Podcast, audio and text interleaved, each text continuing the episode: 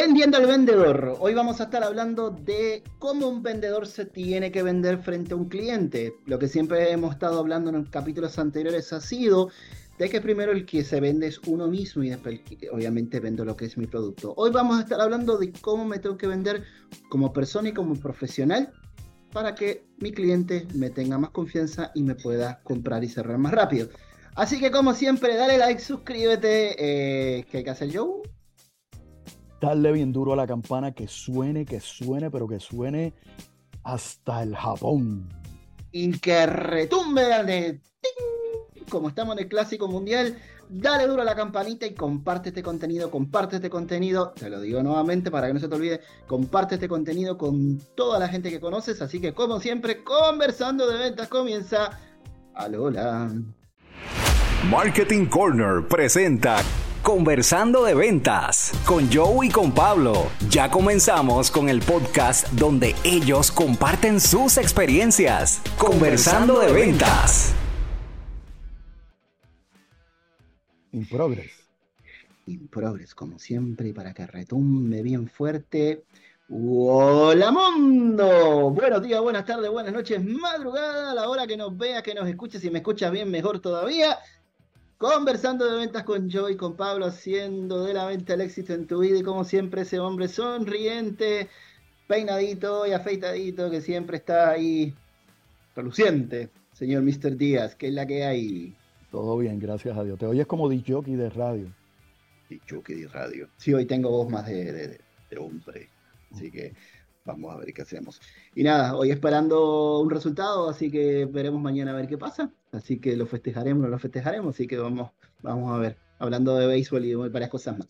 Ok, Joe, hoy quiero hablar un tema contigo, que es el tema de vendiendo al vendedor. Cuando hablo de vendiendo al vendedor es cómo yo me tengo que vender con un cliente como profesional de ventas. Eh, yo siempre he visto, por ejemplo, que el 50% de la venta es, primero que todo, la persona, el profesional, el que va, se presenta y habla con el cliente.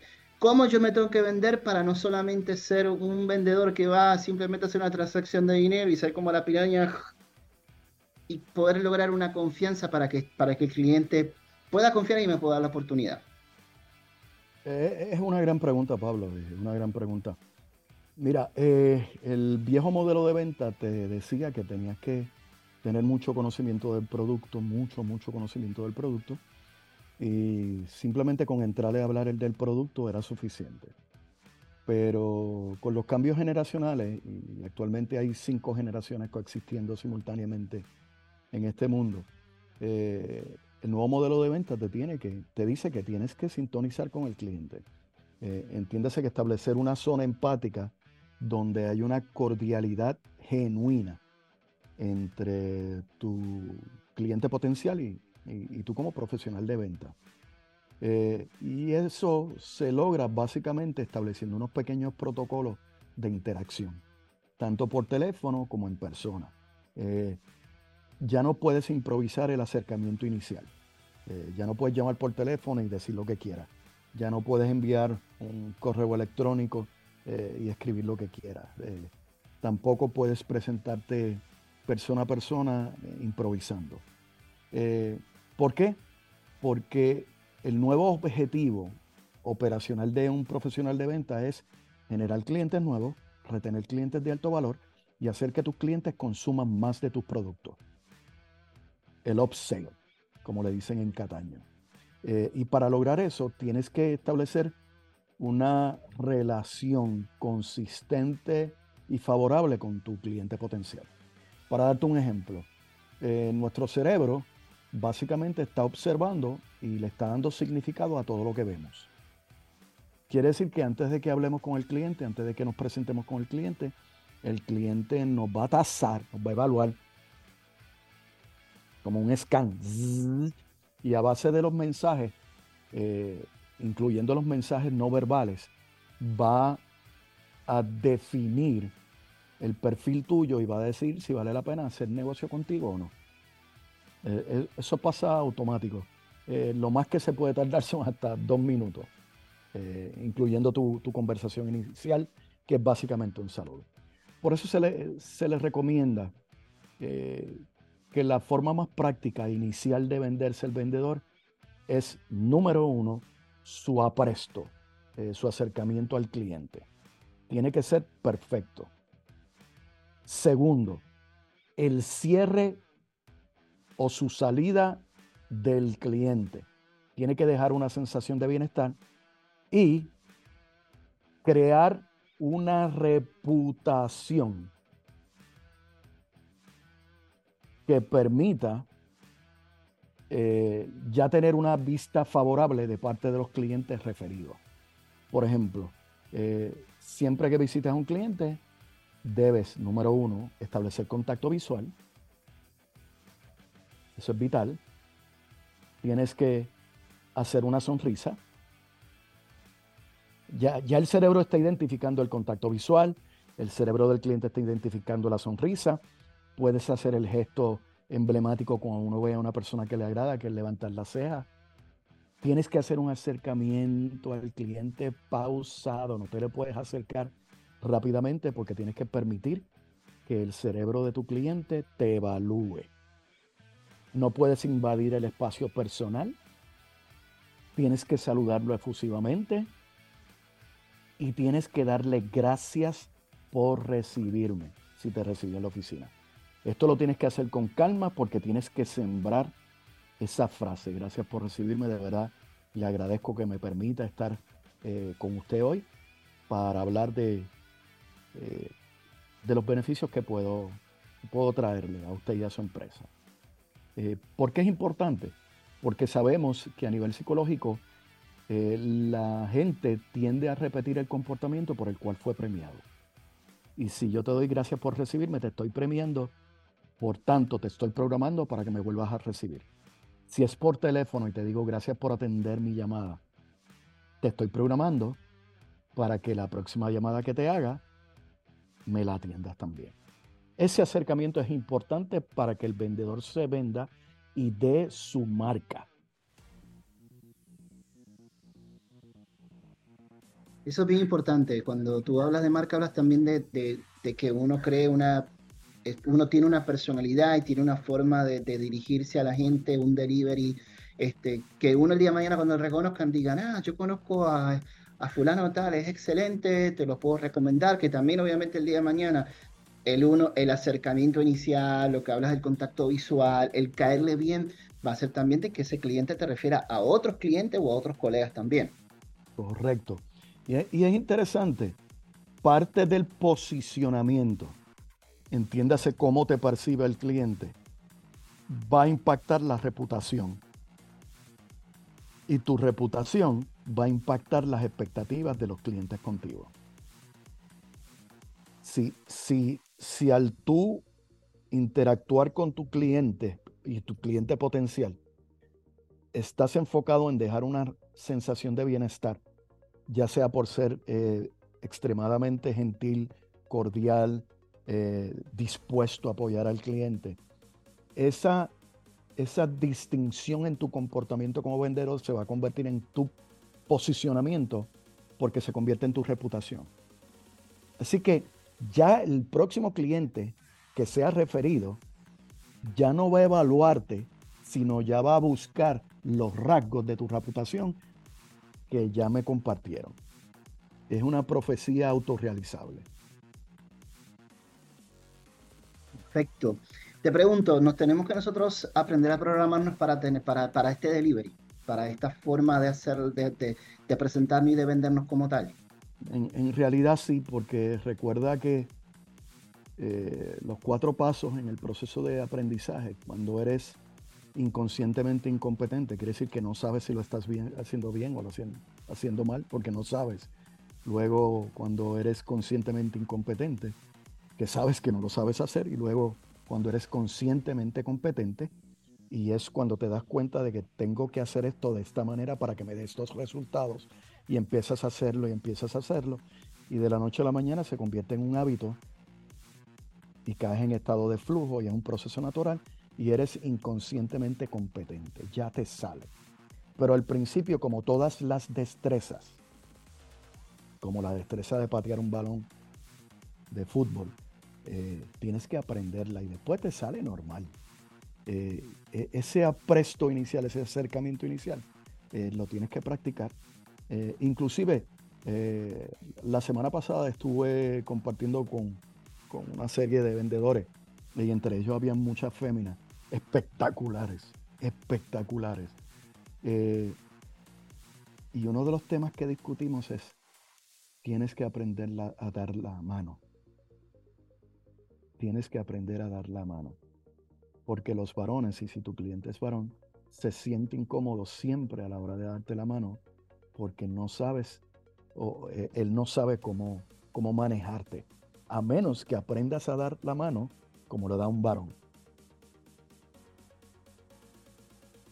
Eso así, sobre todo en, sobre todo en todas las culturas, ¿verdad? Este, El dar la mano es un, es un reflejo de atención, es, un, es una forma de, también demostrar respeto, que vamos a hablar obviamente de manera, de manera cordial, que nos vamos generalmente, Generalmente en las culturas principalmente latínicas o, latinas, eh, pero en, en, Asia eh, el, contacto personal es limitado. Por ejemplo, tú ves los países como, como Japón, como China, donde se hace una reverencia, no hay un intercambio eh, de contacto físico. Eh, pero ahí la reverencia, la posición y el ángulo de la reverencia tiene significado también. Excelente.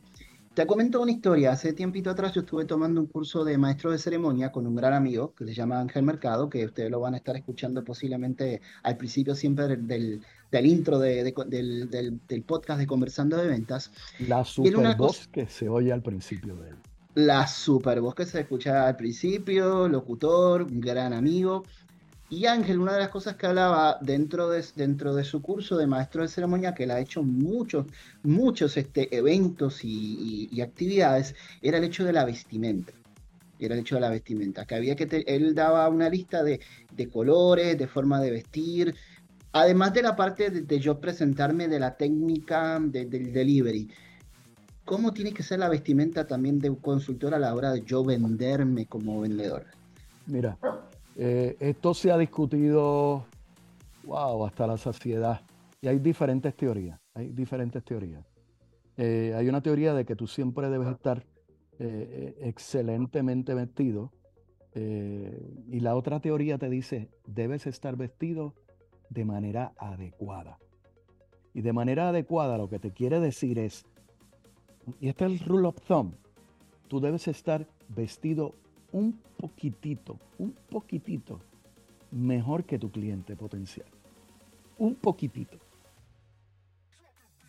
No más y no mucho menos. ¿Por qué? Porque si te vistes mucho, mucho mejor que tu cliente, puedes hacer sentir incómodo a tu cliente. El cliente puede pensar eh, que no vienes a servirle, vienes a servirte de Él. Acuérdate, le damos significado desde los carros hasta la, vestimenta, incluyendo el brillo de los zapatos. Eh, no por debajo, porque no te pueden tomar muy en serio. Eh, podrían pensar que, que, no eres exitoso, que, pero debe ser adecuado. Por ejemplo, si le vas a vender a voy a usar de ejemplo a ingenieros civiles que están trabajando en una obra de construcción, no puedes ir con chaqueta y corbata. Eh, debes ir como, como se vestiría un ingeniero civil en una obra. Por otra parte, si vas a visitar al arquitecto de la obra en su oficina, debes ir vestido como se vestiría un arquitecto de la obra en su oficina. Que no siempre es extremadamente formal, pero tiende a ser generalmente elegante. Eh, si vas a visitar una compañía multinacional y vas a visitar al grupo ejecutivo, sabes que el grupo ejecutivo generalmente utiliza colores de poder, colores de poder azul marino, negro y gris. Y utiliza corbatas entre eh, vino, rojo y azul. Y muchas veces corbatas tipo regimiento, que son las que tienen rayas. Eh, lo que le llaman power suits y, debes estar alineado para que te vean como un par, como una persona igual. Porque esos mensajes llegan al cliente potencial, llegan al cliente potencial antes de que hablen. Y si yo te veo como uno de mis pares, eh, probablemente te hablará a puerta. Y todo eso por diseño. Perfecto. Esto tanto es como para hombres como también para féminas.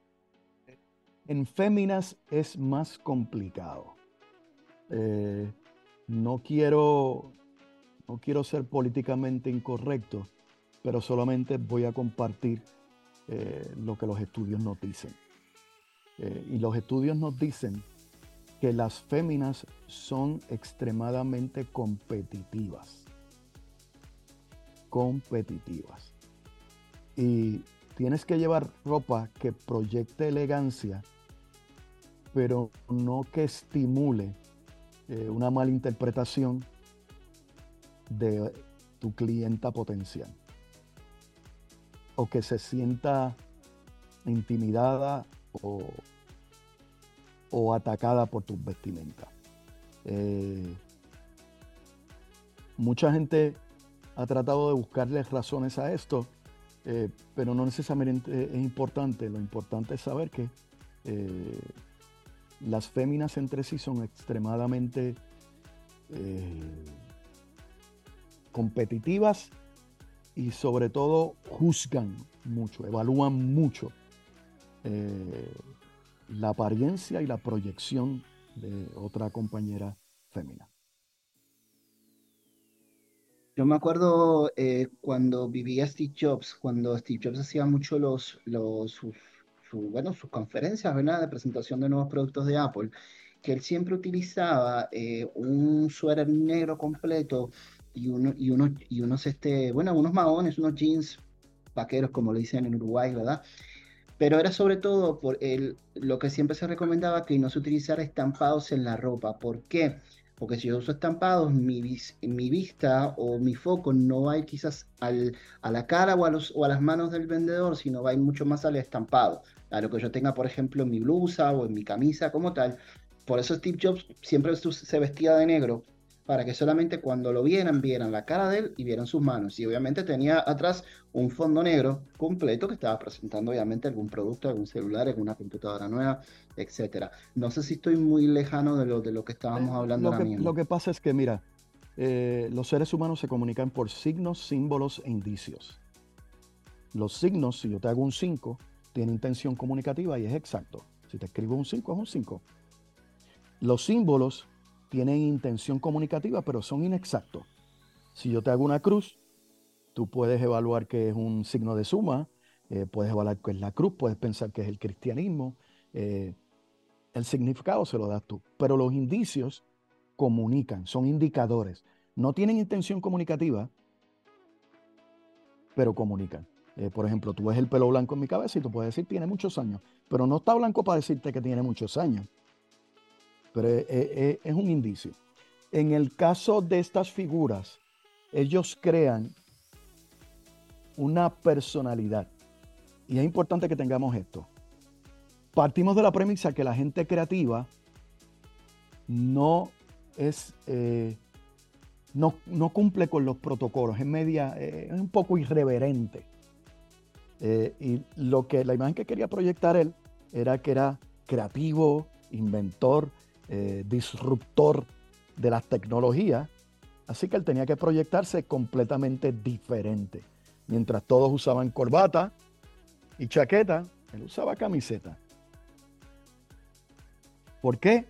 Porque la gente lo veía y decía, ese es el genio, viste como genio, se comporta como genio. Y ahí cumplía con las expectativas del cliente potencial.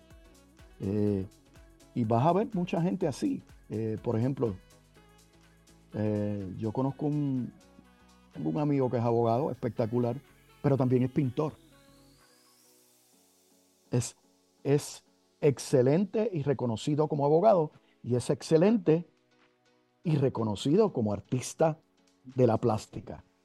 Y lo interesante es que él, tú lo ves bien vestido y usa una pantalla. Es brutal. Brutal. Y, cuando lo llaman licenciado y lo ven con la pantalla, la gente, ah, pero es que este es el que es pintor también. Ese solo elemento que no encaja dentro de la formalidad de la profesión de, eh, derecho, eh, lo saca aparte porque lo hace ver de manera clara como, ok, él está en esa profesión, pero él es también esto. Él es pintor y él es artista también. Es creativo como tal. Excelente. Todo comunica. así, todo, comunica. Es verdad, todo comunica.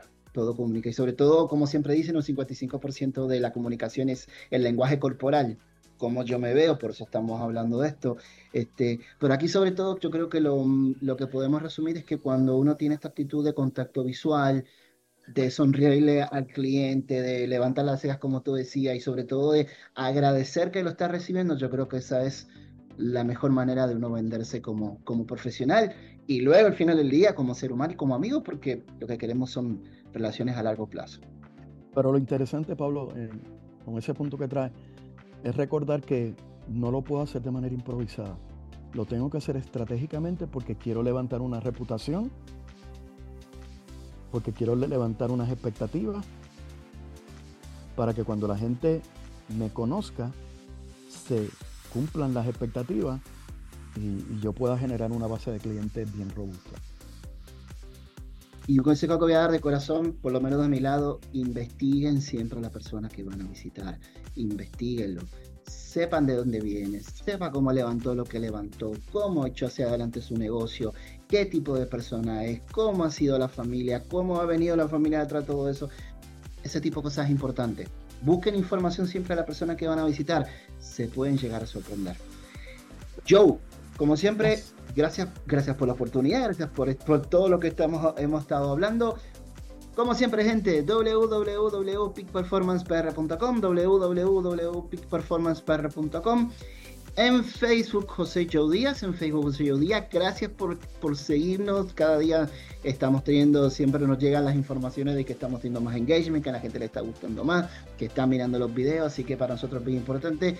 Y en YouTube, Spotify, Google Podcast, Apple Podcast, Anchor FM, Pandora, iHeartRadio y nos hemos ido por tener una lista un poquito más larga, así que estamos llegando, estamos escuchando más plataformas, conversando de ventas con yo y con Pablo. Todos los jueves tenemos contenido nuevo para hacer, seguir, mejor dicho, seguir haciendo de la venta el éxito en tu vida. Se me cuidan y sayonara. Síguenos en Facebook, José Joe Díaz, en YouTube, Spotify, Apple, Google Podcast y Anchor FM. Conversando de ventas con Joe y con Pablo. Te esperamos en el próximo capítulo.